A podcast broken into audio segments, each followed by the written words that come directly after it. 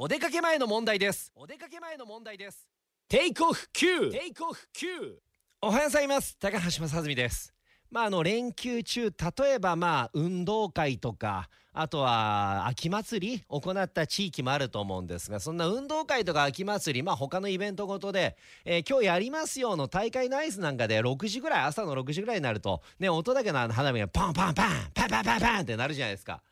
あれってどこで売ってんの？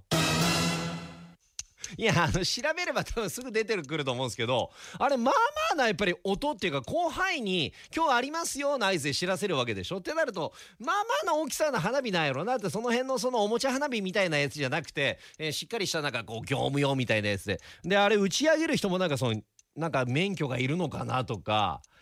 朝6時に打ち上げるの大変だよなとかさ。大体6時ぐらいが一発目じゃないですか。でもう一回7時ぐらいに会ってみて今日あるよあるよみたいな感じでね。